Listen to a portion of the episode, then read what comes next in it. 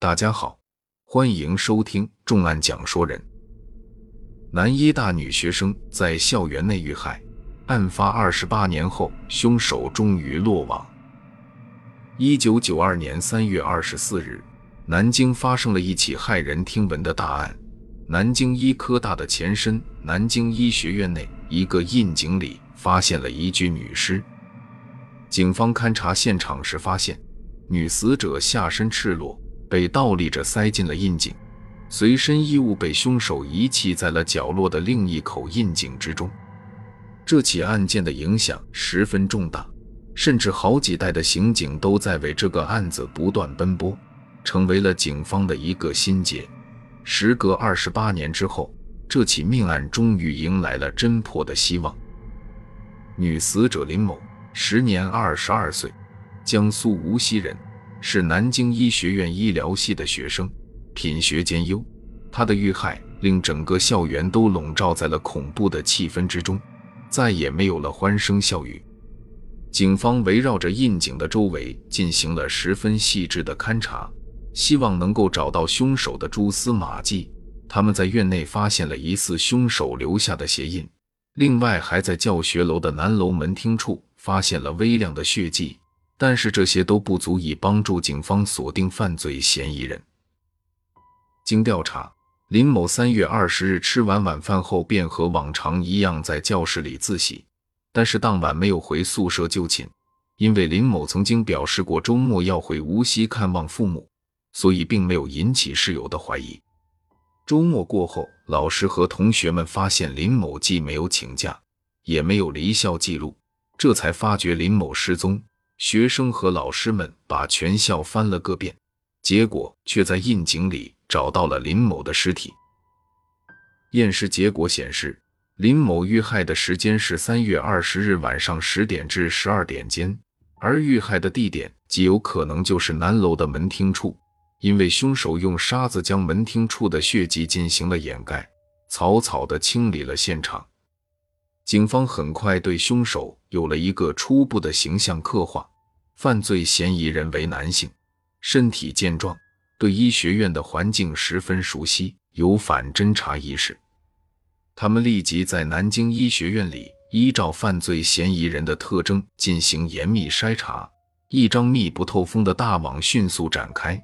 很快，一条可疑线索引起了警方的重视。三月二十日晚。校卫队在教学楼南楼内巡查时，透过窗户发现案发现场附近有一个黑影出现。大家立刻下楼查看，结果在一楼的厕所里发现了一名陌生男子。这名男子趁着校卫队员一个不留神，拔腿而逃。该神秘男子在案发当晚出现在案发现场，神色可疑，仓皇逃走，不得不引起了警方的怀疑。他是否就是杀害林某的凶手呢？这个可疑男子年龄大约在二十五岁左右，身高一米七。根据校卫队员的回忆，警方绘制出了嫌疑人的模拟画像，而对尸体的勘验也有了新的发现。生物检材的化验结果显示，犯罪嫌疑人的血型为 B 型。虽然当时的刑侦科技手段还比较落后，但是警方坚信。有了这些线索，犯罪嫌疑人很快就会落网。可是，因为医学院并不是封闭状态，警方不断的在扩大搜查范围。南京公安局六个辖区的全部警力都被调动了起来，不断的搜索着线索。一晃三个月过去了，案情却丝毫没有任何进展。七月三日，警方通过媒体发布悬赏公告。悬赏金额高达一万元，一时之间，这起案件震惊了全国。大量的线索汇集到了警方的面前，但是限于当时的办案条件，排查工作变得困难重重。大家梳理出了一部分重点怀疑对象，但是最终都被一一排除了作案嫌疑，案件迟迟无法侦破。舆论的压力压得警方喘不过气来。正在大家都感到泄气的时候，南京绿洲机器厂的员工郝某进入了警方的视线之中。郝某家就住在南京医学院的对面，作风十分不检点。他的女朋友恰巧也是在医学院里上学，所以经常进出学校，对这里的环境十分熟悉。警方立即围绕郝某展开了调查，结果发现他果然在案发当晚进入过学校。郝某的血样经过比对与凶嫌的血型一致，大家的精神为之一振，都认为离破案只差临门一脚。可是很快就迎来了失望。经过反复的验证，郝某的生物检材与凶手出现了差别，大家终于认识到自己的错误。这个郝某并不是真凶。犯罪嫌疑人依然逍遥法外。九零年代时，我国经济开始飞速发展，社会治安问题也日渐突出。现如今摆在警方面前的问题是旧案未破，新案又出。随着警力的分散，警方已经没有足够的精力集中侦破此案，案情的进展缓慢。南京市民已经渐渐地将它淡忘，但是警方仍在反反复复地坚持着甄别工作。案件的卷宗变得越来越厚，但是犯罪嫌疑人却如同人间蒸发了一样，不见了踪迹。南京公安局的刑警们无法忘记林某父母的哭诉。每年三月二十日，二老来学校祭奠女儿的这天，他们都会度日如年。他们无法面对前来询问案情的两位老人，陷入了深深的自责之中。二零二零年。全国公安机关全面展开“云剑二零二零”行动。在这二十八年里，科学技术迅猛发展，各种科技手段被充分应用到了侦破案件的过程之中。新的证据和新的线索为侦破积案提供了新的途径，警方打击犯罪的力量变得越来越壮大。无数的疑难悬案都迎来了侦破的曙光。命案必破，不破不休。南京医学院这起命案的侦破工作被再次启动，警方信心满满，是要还受害者和家属一个公道。大家对此案厚厚的一百二十一本卷宗进行了重新梳理，并且找来了历代参加过此案侦查工作的办案人员座谈，老中青三代刑警聚在一起交流着办案经验。二零二零年二月二十日。凶手的检材终于在 DNA 数据库里匹配到了一个相似的对象。警方怀着激动的心情，星夜兼程赶到了徐州沛县，对嫌疑人麻氏兄弟展开了调查。在对麻氏家族所有兄弟的 DNA 比对之后，终于确定了凶手的真正身份，并且毫不迟疑地立即对犯罪嫌疑人实施了抓捕。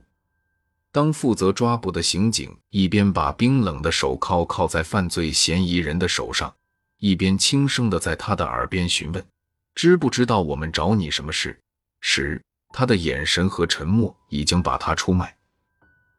犯罪嫌疑人马继刚，时年五十四岁，此时事业有成，女儿也已经和林某遇害时同岁。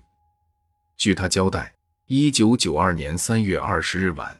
他在饭后来到了南京医学院散步，经过教学楼时，恰巧看到了独自一人在教室里自习的林某。他见四下无人，顿生歹意，进入教室与林某搭讪，遭到林某拒绝的麻继刚恼羞成怒，用铁棍将林某击倒在地，并且对其进行了性侵。犯案后的麻继刚见林某没了动静，便将其丢进了窨井之中。为了毁灭证据，逃脱法律的制裁，他还将犯罪现场进行了清理，并且把林某遗留在教室内的所有物品丢进了另一口窨井里。麻继刚掩盖了罪证之后，来到厕所清洗身上的血迹，结果被校卫队撞了个正着。惊慌失措之下，他逃离了现场，翻墙离开了学校。马继刚的家离南京医学院只有仅仅五公里。此后的二十八年里，他将行凶之事深埋于心，不敢与任何人提及。二零二零年二月二十四日，南医大三二四案告破的消息火爆网络，大家对二十八年前那起案件的回忆瞬间又被唤醒。马继刚在警方的压护下来到了自己犯下罪恶的现场进行指认。二十八年前那一夜的所有细节，他依然记得清清楚楚。从那一夜之后，他再也没敢进入这家校园。二零二零年十月十四日，南京中级人民法院以强奸罪、故意杀人罪，依法判处麻吉刚死刑。二零二一年六月十日，这个恶魔的生命终于走到了尽头。南医大的这起案件历经坎坷后，最终告破。林某的母亲手捧着感谢信，哭得泣不成声。一九九二年。办案的刑警在技术落后的情况下，成功提取并且妥善保存好了物证。几代刑侦人员在毫无线索的情况下，仍然没有放弃对案件的侦破工作。二十八年间锲而不舍。二零二零年，这些珍贵的证据终于发挥了作用，令凶手难逃法网，让逝者终于安息。南一大案的破获。给所有奋斗在一线的刑警都打了一剂强心针。